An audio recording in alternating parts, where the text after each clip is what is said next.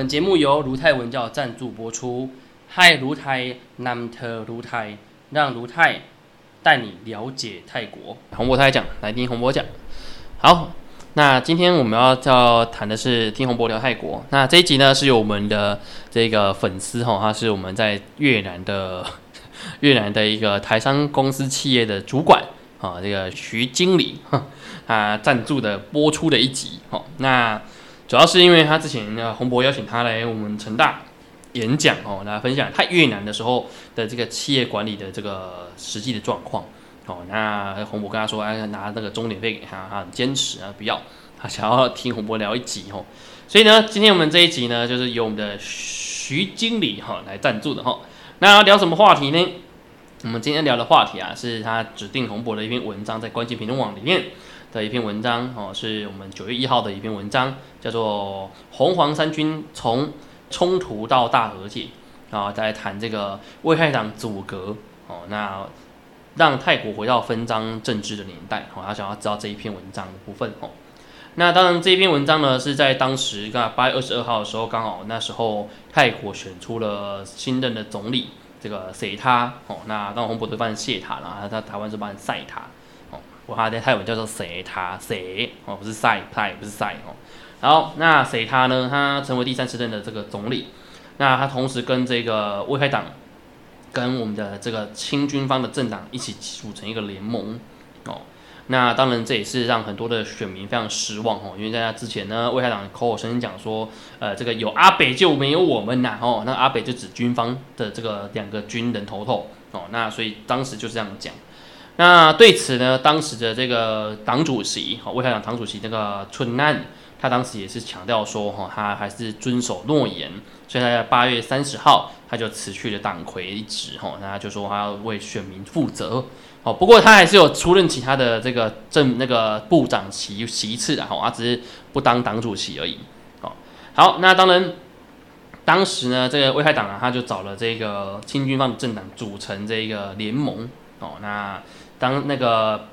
他姓的女儿裴东滩，他也是有出来这个道歉哈。那当然被裴东滩，我们台湾都翻成贝东丹了，不好意思，不知道哪里哪里翻译哦。这个必须洪波每次看一次都会觉得那一次一次念一次哦。他的泰文叫做裴通滩，裴哦不是贝哦，然后不通也不是东哦，滩也不是也不是单，OK，裴通滩哦。那反正那个沛通坦应该是比较合理的哈。那贝丹东不知道从哪里来的翻译哦。那这件事情，洪博也去抗议过，OK，反正就算了。台湾也多人就是就是这样，好随随便便，这个也是不是第一次的。反正对欧美国家都很很尊敬啊，对东南亚都亲亲猜猜，这也是也是很常见的现象哈。好，那当然裴永滩他有在八月二十号跟选民道歉哦，因为这个危害党很多选民都觉得很失望，特别是当年红三军的很多人哦，其实都被这个军政府啊。拿着枪指过，而很多人可能就因此呃，就是呃受伤啊、丧命都有，所以其实他们都非常难以无难以理解为什么危害党会选择呃失去诺言，然后跟军方合作。哦，那当然危害党这边呢，裴永丹也是讲哦，说没办法，因为当时危害党的主求主要诉求是希望他们可以单独过半。那当然，过往在他姓的相关政党，他其实是真的有单单独过半过的记录哦。那因为没办法单独过半，所以你没办法执政，就没办法解决人民的问题。毕竟新一段泰国最大的问题是经济上的问题。那如果无法解决的话呢，国家还会还是会停滞不前哦。所以为了有饭吃呢，他们还是要执政哦，这样才能解决问题啦。好，那在卫害党这边呢，他大概分到的席次啊，大概有分成我们的这个财政部长。哦，国防部长、外交部长、公共卫生部长，还有商务部长跟交通部长，还有经济与社会部长，以及体育与旅游部长，哦，还有文化部长等等九个部长都是属于危害党的。好，那这几个部长基本上就是比较偏向于拼经济为主的。那这个其实也是危害党它比较它的长项。哦，过往他们在文创产业啊、经济产业上面。的的发展就是创造了两千年到二零一四年期间泰国的文创产业的发展，或者是大家看到泰国鬼片啊、泰国的各种有趣的电影的那段时间产生的哦，所以其实他们很有拼经济的这个这这个这这个经验，哦，所以基本上呢，在二十个的部长的名名单里面呢，基本上啊他们就占了九个哦，那这九个基本上就是属于经济为主体的哦，那当然在。在正式名单出来之前，都传出什么九个众议员换一个部长啊，还或一个次长哦，但是差不多也是一样这个程度了。所以在泰国哦，政治圈泛化基本上泛化有八成以上都是正确的。所以那个泛化不是假的消息哦。那我们的这个谁他哦，我们的总理谁他，他也是兼任财政部长，因为他本身也是呃商人出身哦，是我们泰国的第二大的这个 Sensity 集团，就是我们的那个那个泰国建商哦，在做房地产的的集团的这个前老板哦，所以大家去泰国买房子哦，怕倒闭的话，可以考虑一下那个我们。泰国总理的的公司可能就比较不会倒啦哦，这个不知道，这个洪博不参与这一块讨论哦，因为现在洪博有很多学生在卖房子，但是呃这个就不是我们的的乐趣哦，所以就不去探讨。好，不过如果是房地产产业吼，需要演讲谈谈泰国的文化，都欢迎来找洪博吼，反正可以谈谈哦，但是洪博不保证帮你卖房子吼，这是只是帮你谈话题，让大家了解那个区块啊，可能有什么有趣的地方，这个洪博倒不介意吼。好，那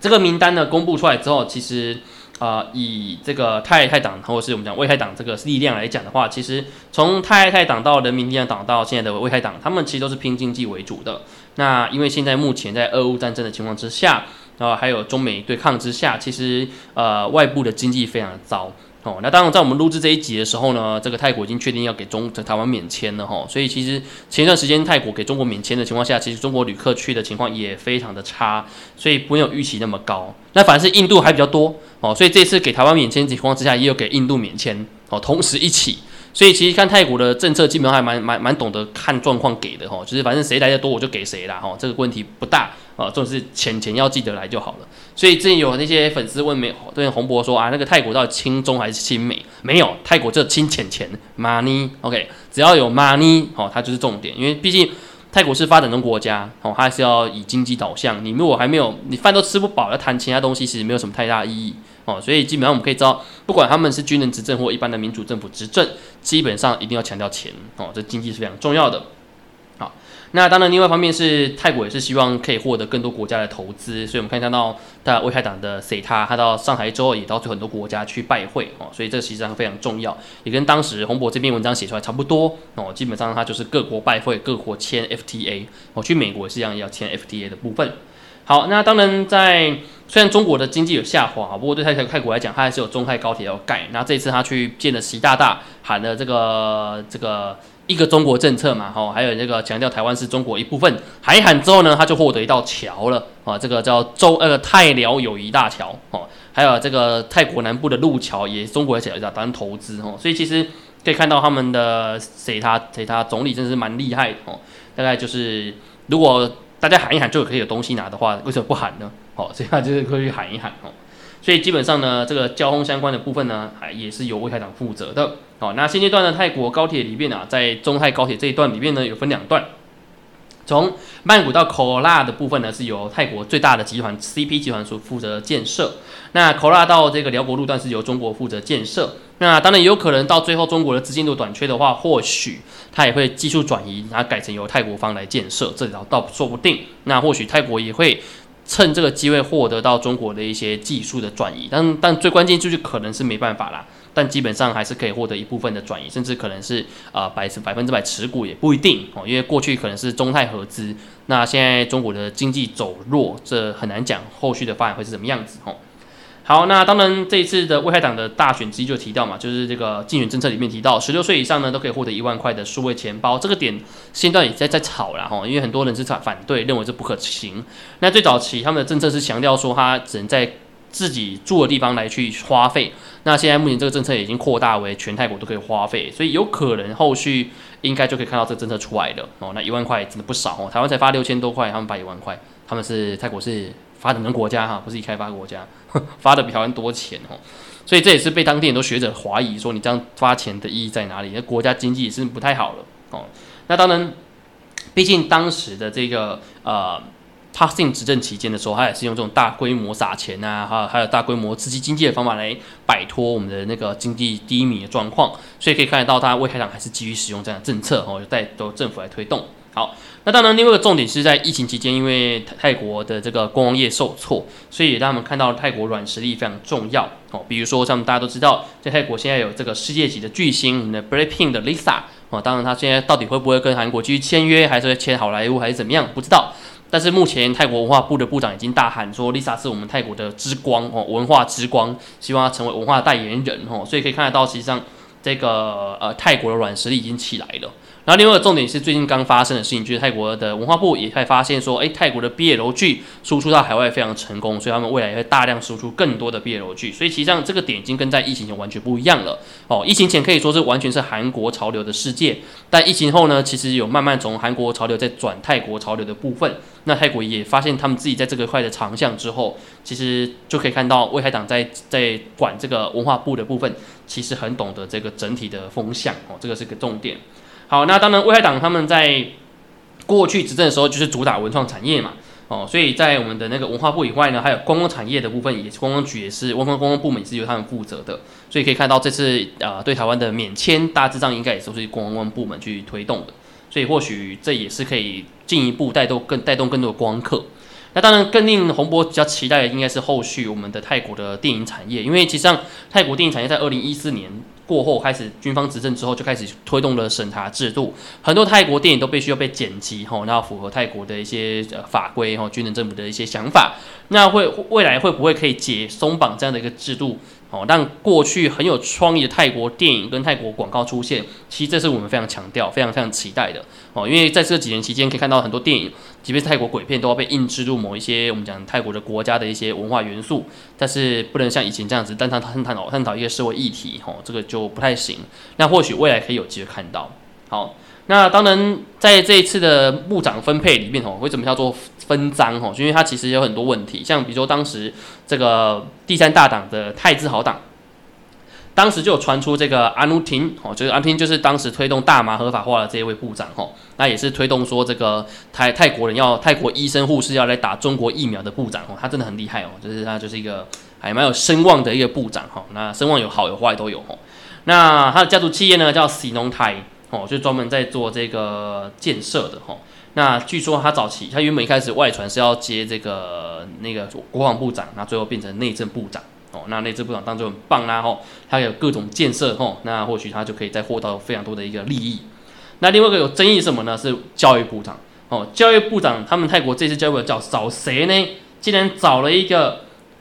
一样是泰自豪党，但却是一个警察哦，是一个警察上将哦，在找找警察上将来当教育部长干嘛？可能就是我们讲的，可能会让人家怀疑他是不是在打压学运哦，因为这边学生学生和学生抗议的情况，在过去几年常发生嘛哦，那会不会想要重新掌握在教育上面的一些改革啊，让保守派把这个打好，这很难讲哦。但是这找警察上将来当军人，真的是很难理解啊，这是警察治国的概念吗？不知道哦，但是就是这样的概念，很很很很令人怀疑。那这个教育改革能不能再持续呢？那就不知道哦。那在执政团队里面有另外两个军方政党哦，就是人人民国家力量党跟和泰建国党这两个党，他们也有获得一些部会，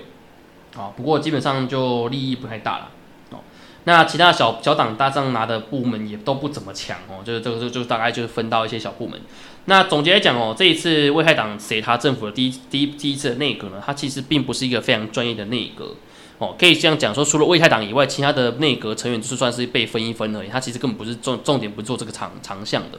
那背后当然还可以看到军政府的力量在推，所以其实呃这一次的政政党的这个执政，呃很难讲有办法做到什么多大的一个效果。但是可以确定的是，呃这个红黄之间的合的这个合合作，